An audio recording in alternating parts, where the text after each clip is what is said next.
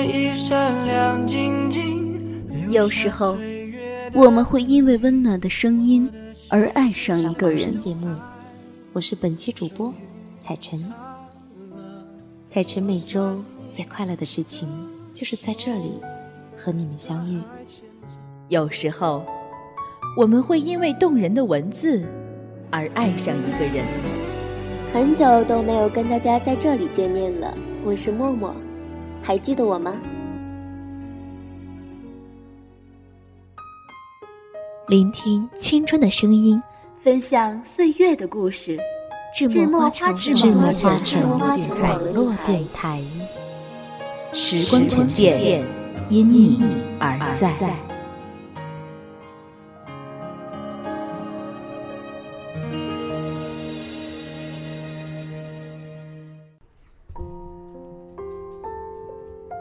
各位听众朋友们，你们好，这里是智墨花城网络电台，欢迎各位收听本期的捧书莫上节目，我是主播布鲁。在节目开始前呢，我想请问大家一个问题：大家认为世界上最幸福的事情是什么？是得到相应的社会地位，还是拥有理想的工作，还是说有稳定的生活？但是大家可能不知道，有些人却认为最奢侈的幸福就是活着。活着对于我们每个人来说，是多么的不值一提，但是在有些人看来，却是一种奢望。那么下面我就带大家走进余华的小说世界，一起来感受一下这个世界上最奢侈的事情——活着。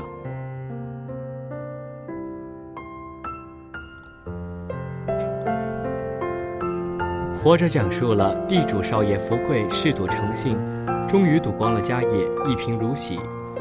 穷困之中的福贵因为母亲生病前去求医，没想到半路上被国民党部队抓了壮丁，后被解放军所俘虏。回到家乡的他才知道母亲已经去世，妻子家珍含辛茹苦地带大了一双儿女，但女儿不幸变为聋哑人，儿子机灵活泼，却英年早逝。然而，真正的悲剧从此才开始逐次上演。生命里难得有温情，被一次次的死亡撕扯得粉碎。他所有的亲人都先后离他而去，最后老了的福贵陪伴他的就只有一头老牛，在阳光下回忆。活着，承载了多少意义、情感和力量呢？是进行时。是生命的持续状态，是灵魂的永恒追寻。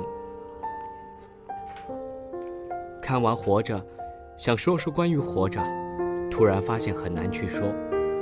这样广大却沉重的话题，似乎每一个语句都显得苍白，每一声叹息都显得无力。然而，活着是进行时，是你我此刻正在经历的状态，无从逃避。直至那一天，你我在神的审判台前，而从那一天起，我们将活在永恒的国度里。而活着和永恒，有人只看到了一部分，于是没有永恒的方向，迷茫的活着；没有永恒的价值，愚昧的活着；没有永恒的期待，艰辛的活着。也有人只看到了所谓的另一部分。于是没有现实的根基，形而上的活着；没有脚下的道路，漂浮的活着；没有真理的指引，被动的活着。但是当我们听故事的叙述者福贵将自己的经历娓娓道来，感觉着他活着的状态一点点变化。年少无知时，萎靡的活着，无视妻子的艰辛，无视父母的关切。无视现实的责任，风云突变后挣扎的活着。战场上经历的生死残酷考验，生活中面临着活着底线的考验，情感上体会为人夫、为人父角色的重担，看尽生死后麻木而乐观的活着，无牵无挂，无累无数，也无欲无求。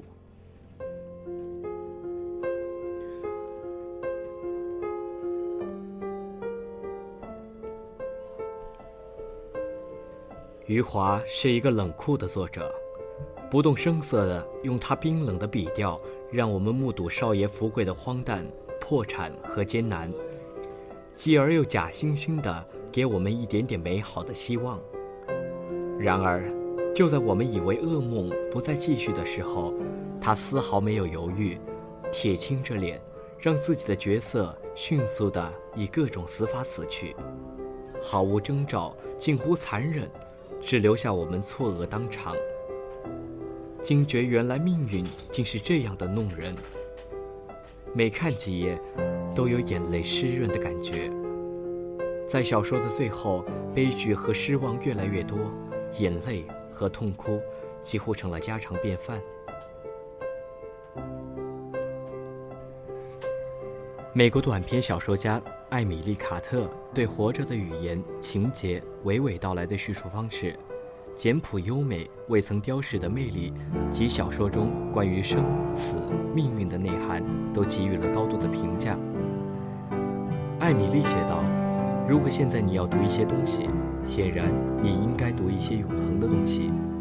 活着，就是这样一流的作品。从文学角度说，活着可以称为一部不朽的著作，因为这一部小说绝不仅仅表达出作者的情感，它还客观地反映某种现实，并通过作家自己对于文字的驾驭能力，让读者从文字行间感受到作者所传递的情感。其间虽有夸张。但不失真实，虽有描写，但不失质朴；虽有写实，但不乏可读性。可以这样说，读余华的《活着》是一部精神的震撼。当身边的人一个个远去，主人公仍是坚强快乐的活着。尽管这一路太过平庸，这生活如此的艰辛，总在埋头的活着。这使我想起了多年前听到的一句话。活着，像狗一样的活着，看着身边的亲人一个个远去，对于自己无疑是一种打击。自己仍旧要好好的活着，无论是为自己，还是为别人。而我们亦要好好的活着，无论是为自己，还是为别人。或许，这就是读完这部小说最切实的感触吧。